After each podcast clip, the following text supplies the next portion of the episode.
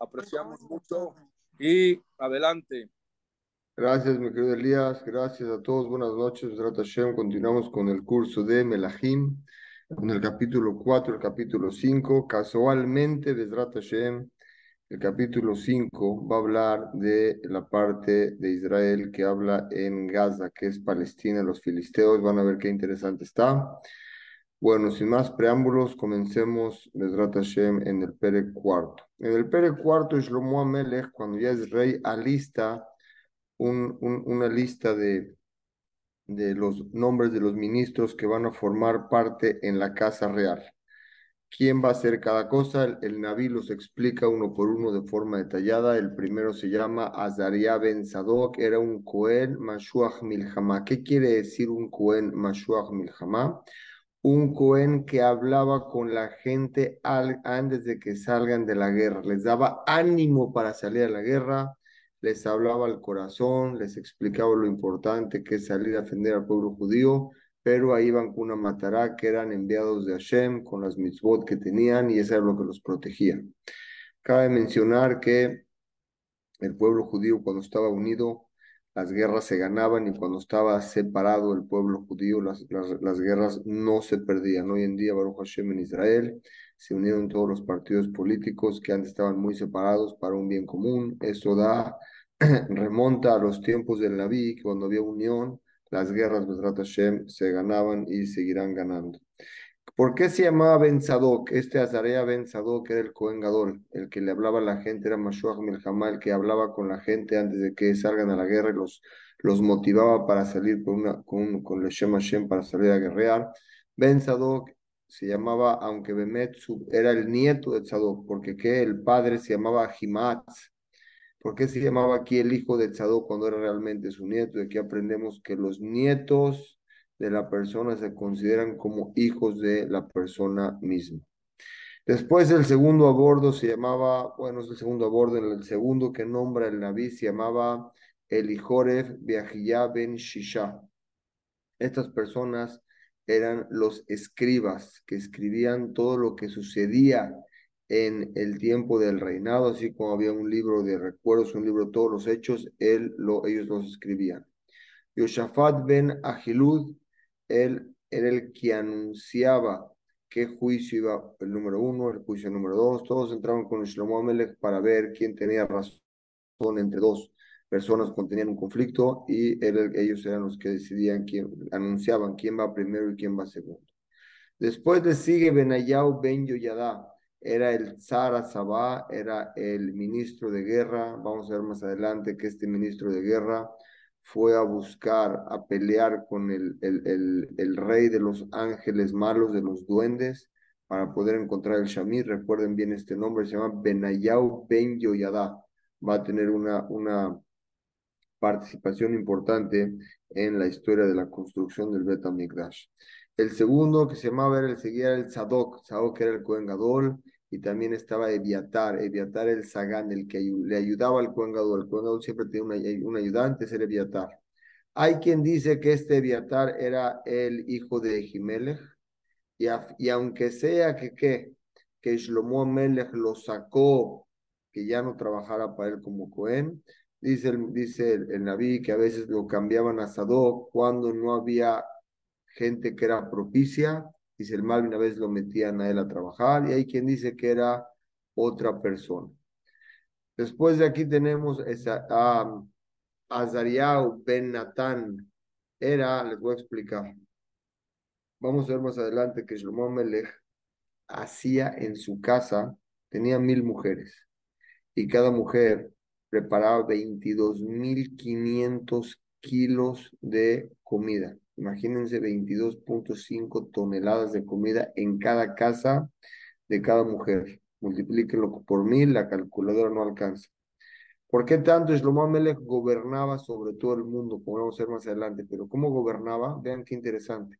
Y eso es lo que Shlomo Amelech pidió y es lo que Bemet uno tiene que pedir para que el gobierno sea, que gobierne sobre todos los pueblos. No era con fuerza, era tanta la sabiduría de Shlomo Amelech, como vamos a más adelante, que los reyes de todo el mundo venían a escuchar las pláticas de Shlomo.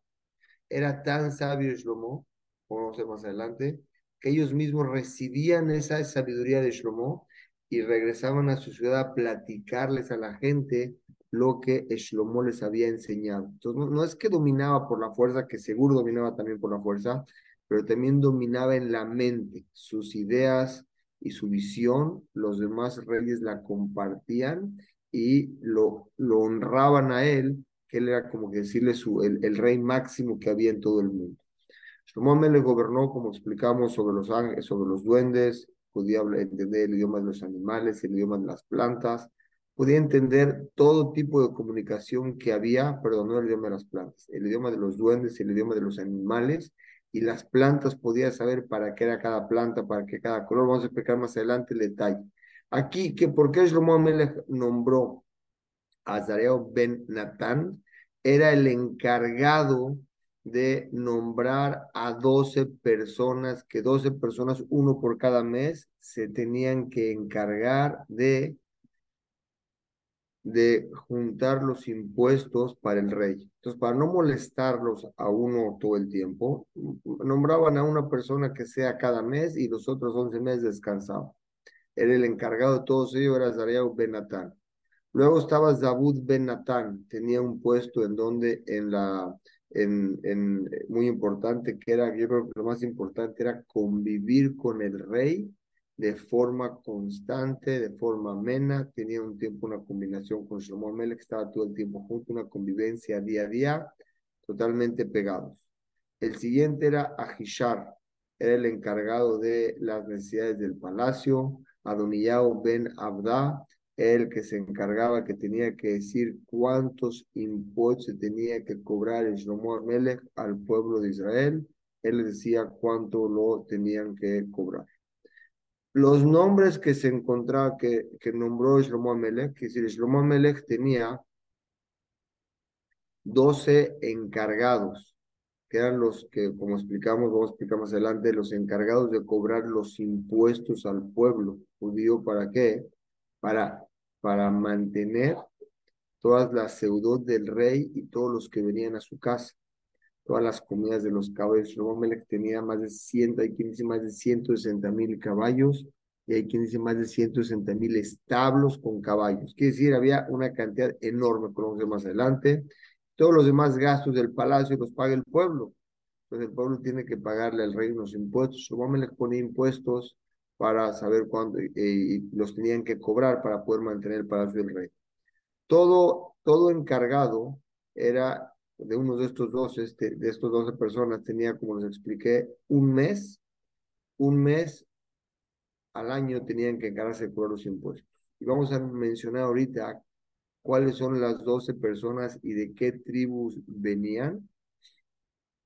Entre estos 12 meses que se dividían el impuesto que cobraba Shlomo Amelech para ellos. El primero era Ben Hur, el encargado de cobrar la tribu de Efraín, le tocaba un mes, el segundo se llamaba Ben Decker, era también el encargado en la, en la tribu de Dan, Ben Gesed era el encargado de la tribu de Menashe, Ben Aminadab era no nada más que el encargado de cobrar los, los, los impuestos, sino que después con el tiempo se hizo el yerno de Shlomo Amelech. Imagínense ser el yerno de Shlomo Amelech se casó con su hija que se llamaba su hija Tafat, era la hija de Shlomo, la tomó como, como esposa.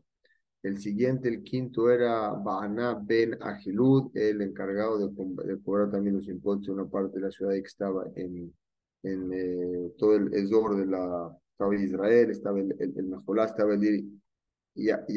Son, son nombres de ciudades que hoy no las reconocemos, pero el encargado de esa parte de Israel. Ben Geber, el encargado de cobrarlos en la tribu de Menashem.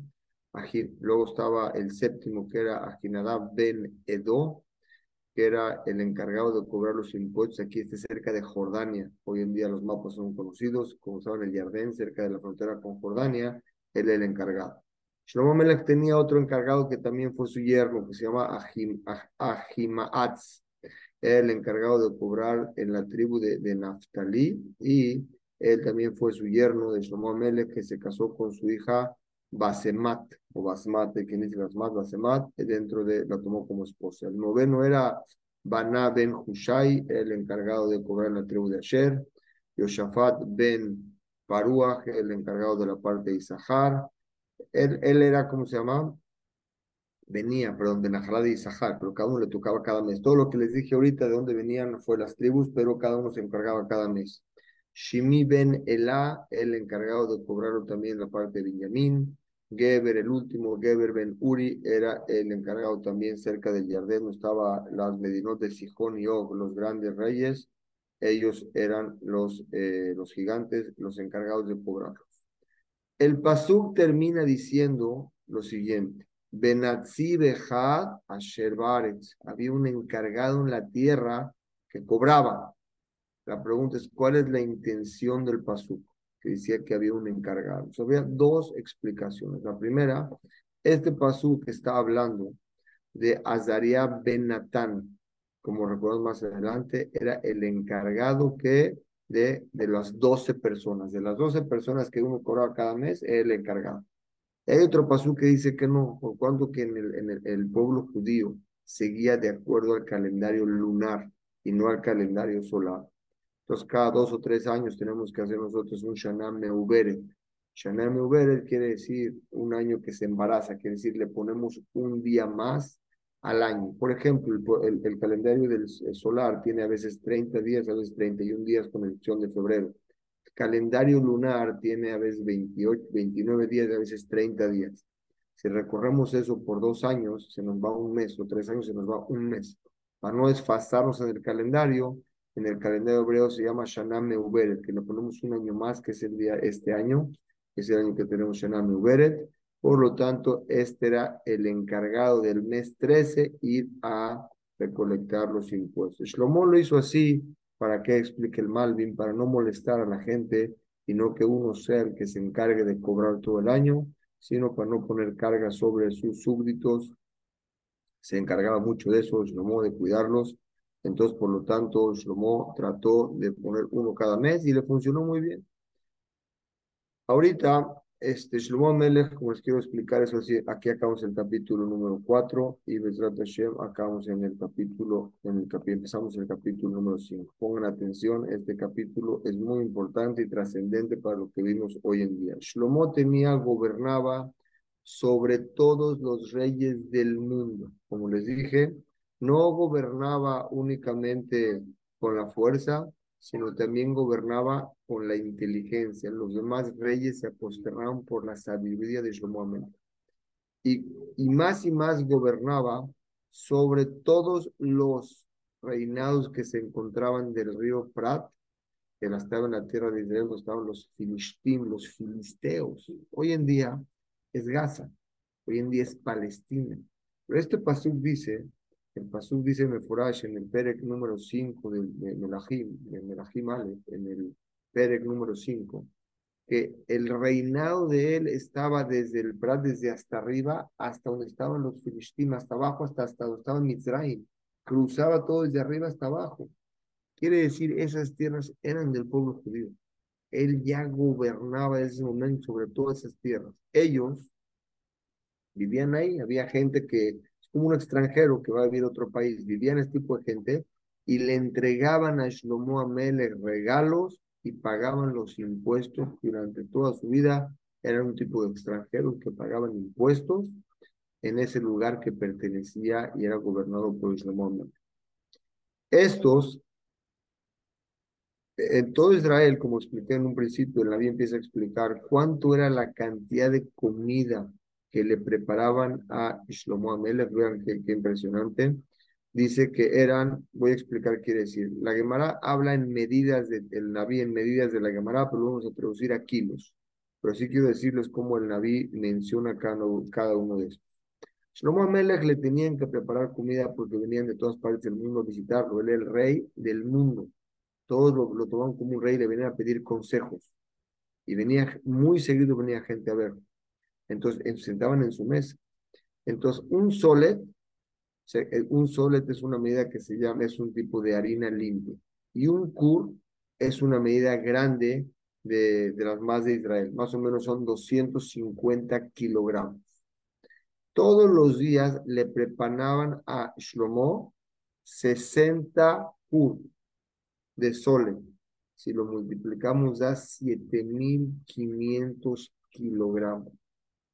Y aparte, shishim kur quema, 60 de quemas de harina, quedaba 15.000 kilos. Entonces, en total, de las dos especies que le hacían el Shlomo, eran 22.500 kilos. Aparte, le traían todo tipo de que a 10 10 toros cuentan muy alimentados, muy gorditos, le mandaban esdrim, shevarim, le mandaban otros tipos de, animales aparte, todos esos que estaban en el campo, que los quedaban en los establos, los venados, le traían todo tipo, gallinas, todo tipo de, de, de manjares, los tenía Shlomo Melech. Por eso nosotros decimos que Shlomo Melech tenía un marjut en todos los sentidos. Había tanta riqueza en el pueblo que no había, no, había pobreza, como está escrito en Aniud, Bimkoma Shirut, donde hay riqueza no hay pobreza. Era tanta la abundancia que la comida se podía, ah, con estos niveles de poder, de poder abastecer, y la comida seguía sobrando. Había mucha, mucha, mucha verajá en el pueblo judío. Dense cuenta, aquí era un solo rey, no había majloques, no había pleitos. Antes, cuando estaba David, había un pleito entre la tribu de Judá con la tribu de, con la tribu de, ¿cómo se llama? La tribu de con los demás pueblos. Y luego Shaul Amelech, que quería pelear con David. Todo el tiempo eran pleitos. Cuando Shlomo Amelech le pidió más sabiduría a, a Shem, Shem le mandó un tipo de verajá especial que había tanta, tanto shalom, como está escrito, en la, está escrito en la última misma del Shas, está escrito que en aquel Asholet Perajá, el Shalom el único objeto que puede mantener la abundancia, la verdad, es la paz. En Shlomo Melech se ve, había una paz impresionante en su reino, no más en el pueblo judío, sino en todos los demás, en todo el mundo, alababa mucho Shlomo y su abundancia era tremenda. Cada uno de estos, como explicamos, como expliqué, todos estos manjares que tenía la Gemara en Baba Metzia, en la página Pebab, Amudbet, explica que cada una de las mil mujeres de Shlomo Amelech preparaba todos los días 22.500 kilos de comida, porque a lo mejor llegaba Shlomo Amelech a tener, estar ahí en esa mesa y llegaban ahí invitados invitados. Había mucho dinero, no había nada de pobreza. La pregunta es, ¿por qué tanto? Bueno, ya la contesté, pero te voy a preguntar, ¿por qué tanta comida? La respuesta es, Shlomo gobernaba todo el mundo y veían a, venían a visitarlo los otros reyes para pedirles consejos. Shlomo los recibía con mucho honor. Todos los, el, el de todos los, todo el tiempo su Mahut, todo el pueblo de Israel, desde el Zafón hasta el Darom, quiere decir, desde el norte hasta el sur, vean cómo dice este, este, este, este, pasú, Yishvu bebitja ish tachat gafno betachat de. Vivían con una seguridad total donde ellos estaban, dentro de sus viñedos, lo que tenían era una seguridad total, no había miedo de que les vayan a quitar, que les vayan a robar, totalmente sentían con mucha seguridad como estuvieran en su propia casa todo el tiempo. Shlomo Melech tenía un cometió un, no podemos hablar de Shlomo Melech que se equivocó, pero el Naví lo menciona.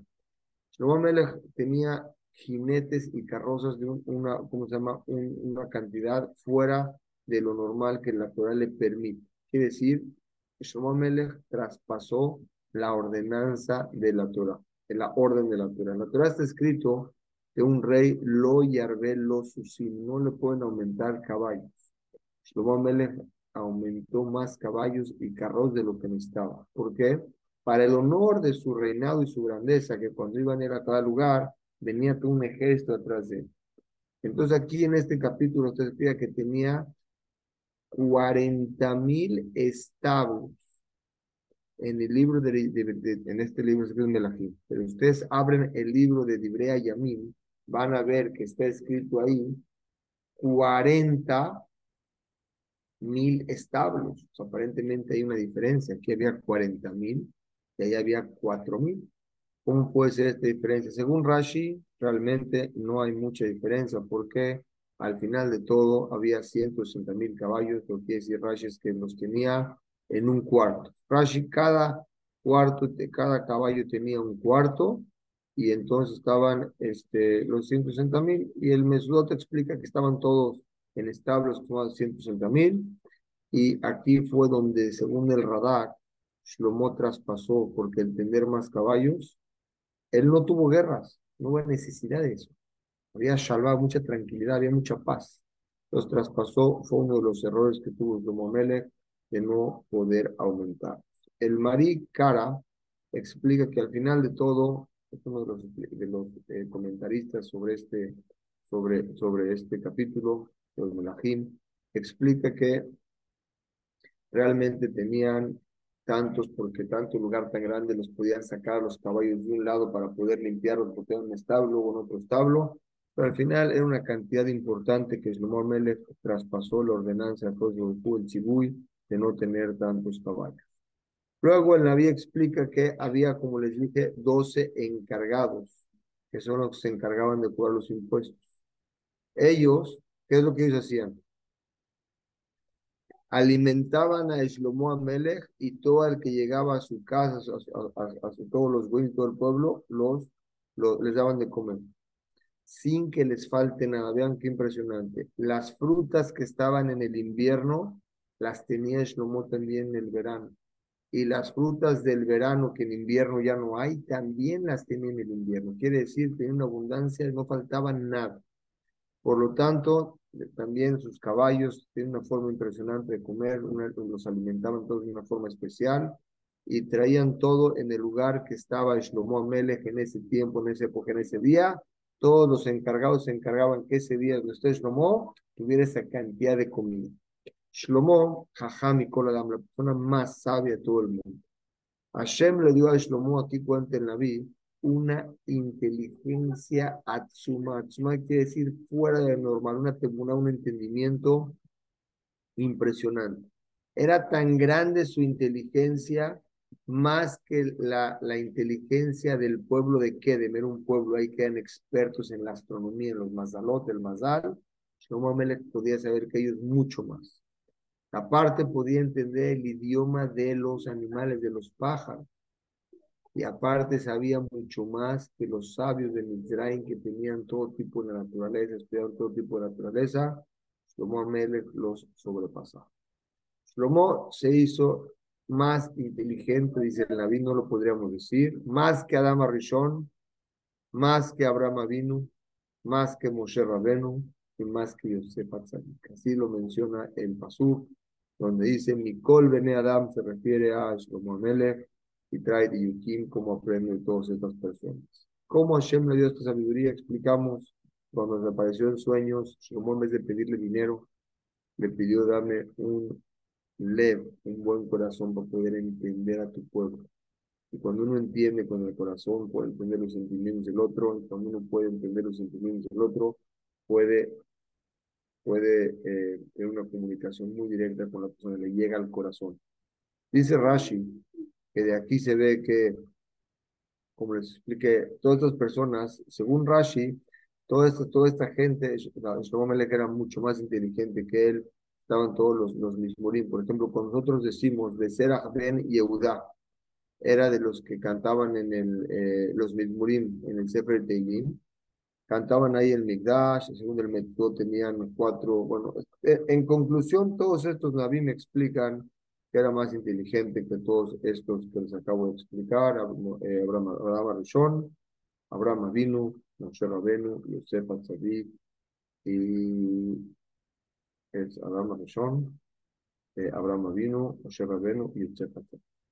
Shlomo con sabiduría hizo tres mil ejemplos, tres mil mashalim y mil cinco canciones. ¿Qué quiere decir? Según Rashi, Shlomo escribió cinco libros de Shira Shirim. ¿Cuáles son? ¿Cuáles son? Cinco, cinco canciones, cinco libros de canciones. ¿Cuáles son? Uno es, tres de ellos explican todos los ejemplos en el Sefer Mishle. El cuarto libro que escribió él es un libro de Shir Ashirim y el Coelet es el quinto libro. Nosotros conocemos realmente Shlomo tres libros. El de Shira Shirin, cuando lo escribió cuando era pequeño, el de Mishle, cuando lo escribió siendo rey, y el de Coelet, cuando fue expulsado de su palacio. ¿Quién lo expulsó? Lo expulsó el rey de los duendes. Para que vean, o sea, tuvo un pleito con él, no un pleito, una Sí, tuvo una, un enfrentamiento con él, como se explicar más a detalle en los siguientes capítulos, eh, fue que fue expulsado. Pero nosotros conocemos tres, creo que se perdieron esos libros, lo voy a explicar más adelante en la vida. Entonces, con tanta sabiduría, Shlomo Amelech puso estos tres mil libros, tres mil ejemplos de, de, de, que son enseñanzas de vida, y en ellos mil cinco canciones. Dice el Naví que también hay otra explicación del Midrash a cada pasuk de la Torah decía tres mil explicaciones. Y a cada pasuk de esos tres mil decía mil cinco eh, explicación a la explicación. O sea, era una cantidad de sabiduría que tenía muy, muy impresionante. El Medjud quiere explicar qué son estos tres mil ejemplos que trajo Shlomo Amele. Son sabiduría de Irat Hashem y esas mil cinco canciones eran Jochmat Musar.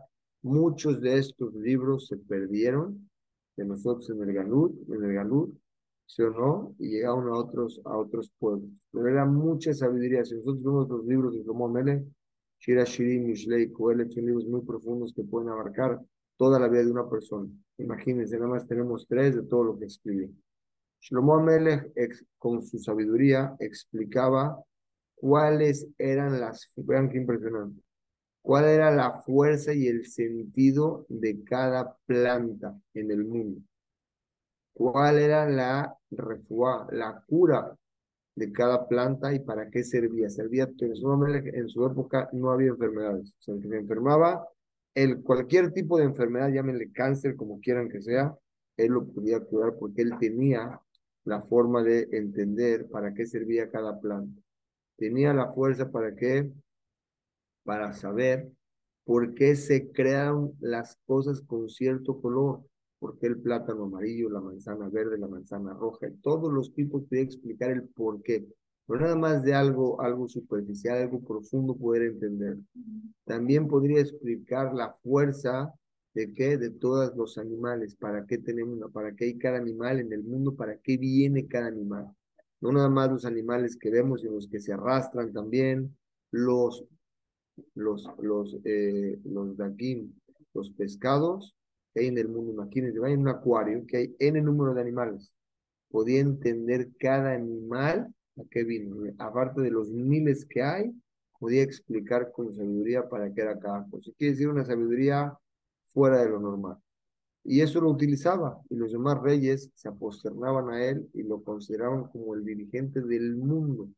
Tenía mucha vida. Acuérdense, esa vida vino de la Torah. Todos los reyes del mundo venían de todo el mundo a escuchar,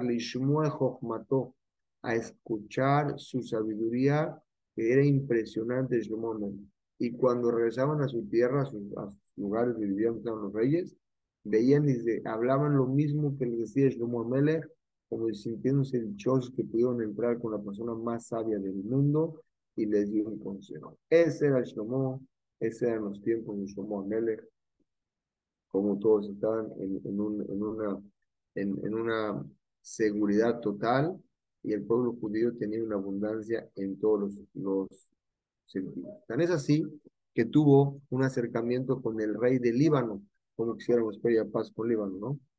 El rey del Líbano se llamaba Hiram, era el melech de, de la parte del Líbano, la parte de arriba.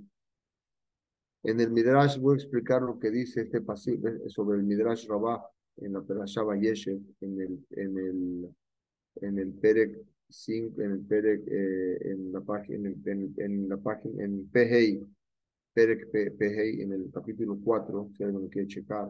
Cuando Shlomo Melech, este rey de, de, de, de, Líbano, se llamaba Girá, Girá Adulaim, era muy amigo de quien de Yehudá.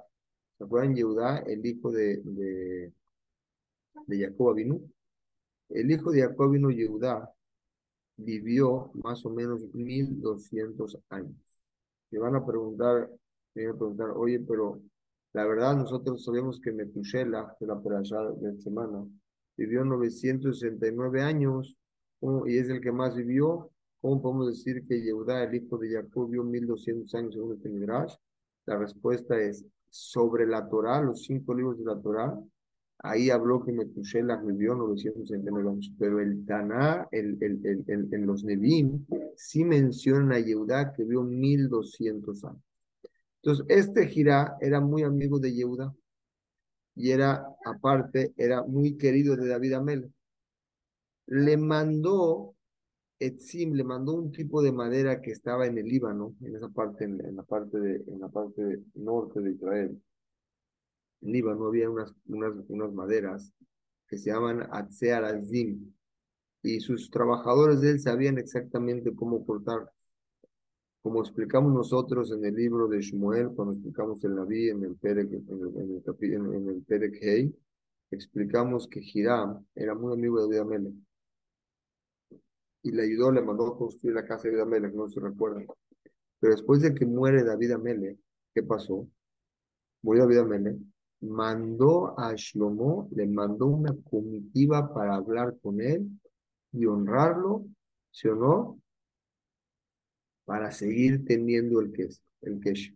Quiere decir, después de que falleció David Amelech, este, se quedaron las relaciones, Shlomo las quería continuar, pero él quiso hacer algo muy importante. Mandó, cuando, cuando este, este rey Hiram, después que murió David Amelech, y su hijo rey Shlomo reinó, quería reanudar esto, pues le mandó hablar con él cosas de paz y de unión. Shlomo mandó este, eh, le mandó decir a Shlomo Mele, le dijo lo siguiente, le dijo, tú conociste a mi padre y eran buenos amigos, eran muy buenos amigos.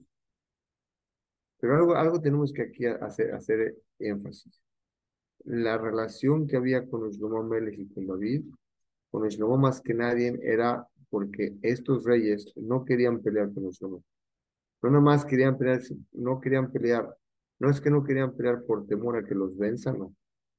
Era tanta el aprecio que tenían a la sabiduría de Shlomo que querían estar cerca de él.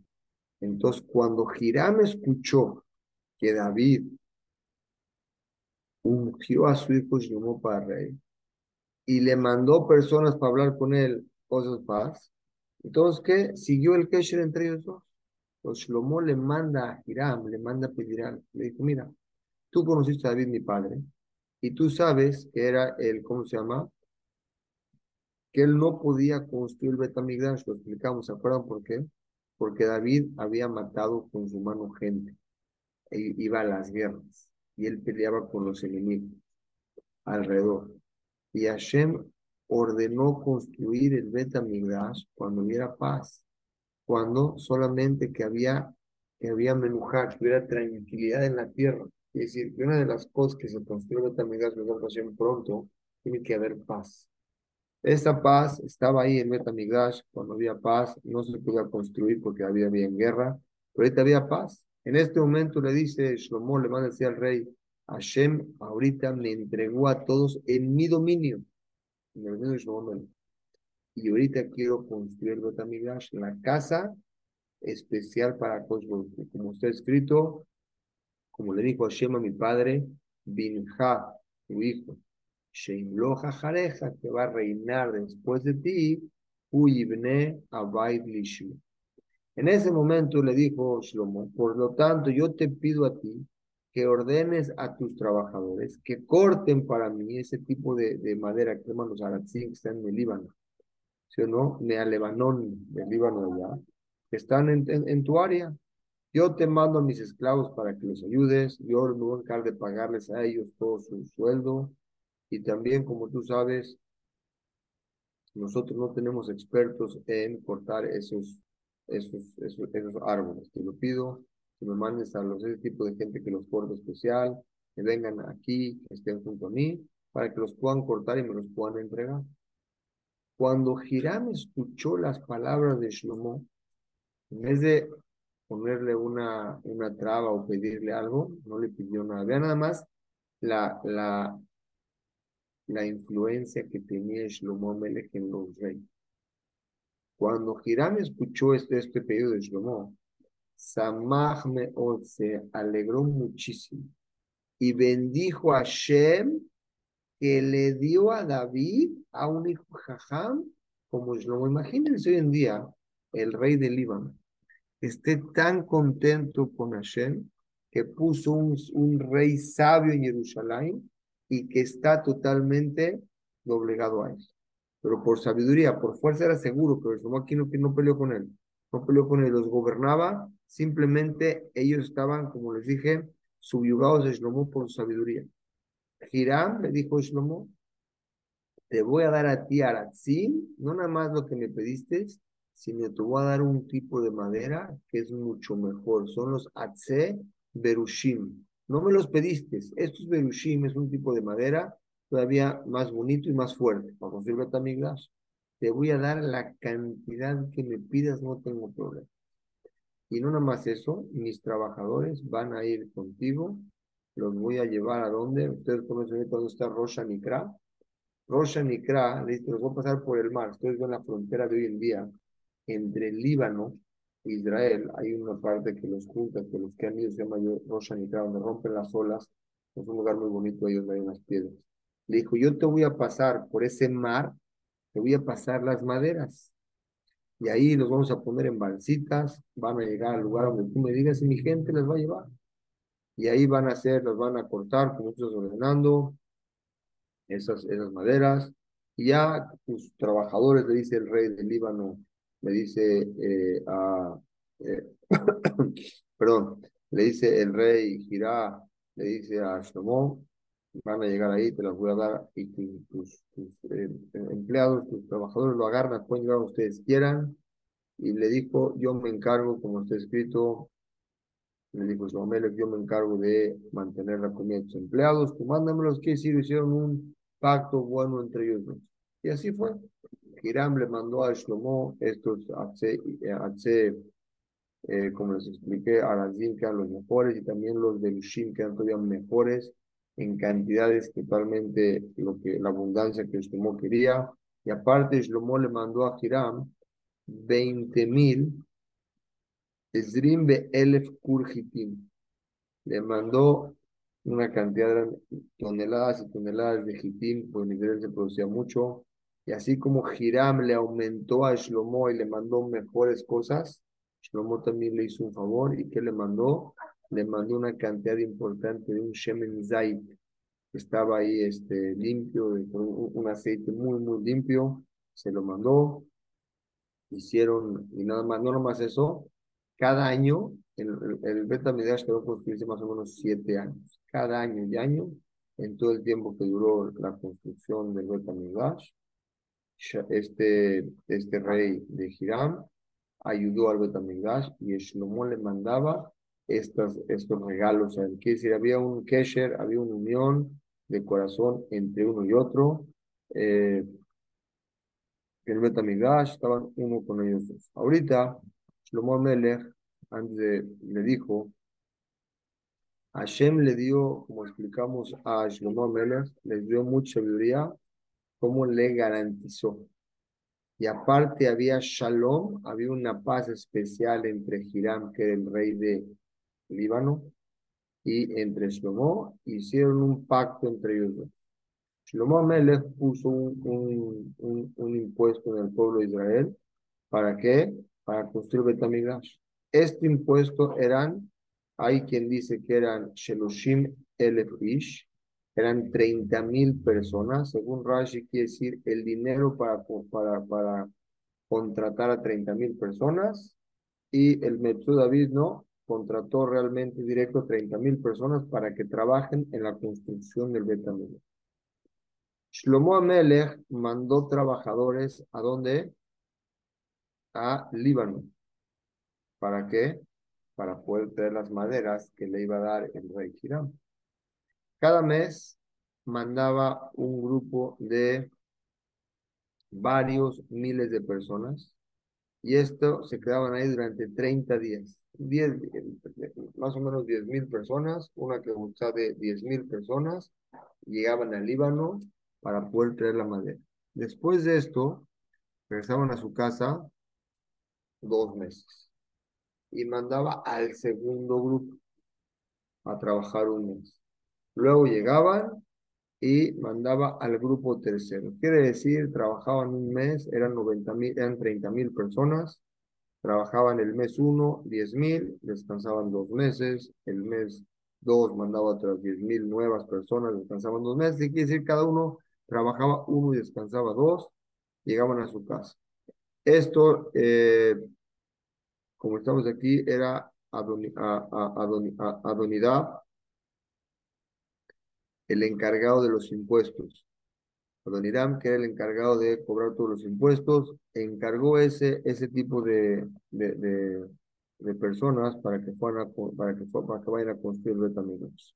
Ahorita, aparte de, estos, de estas personas que estaban en Líbano, de los 30.000 que iban y venían, Shlomo Melech tenía otros 70.000 expertos en, para que trajeran las piedras del Betamigdash. Acuérdense que las piedras del Betamigdash no podían ser construidas con fierro, porque el fierro acorta la vida y el Betamigdash es para alargar la vida. Entonces Hashem no podía permitir que se corten estas piedras con, no podría permitir que se corten estas piedras con, con acero.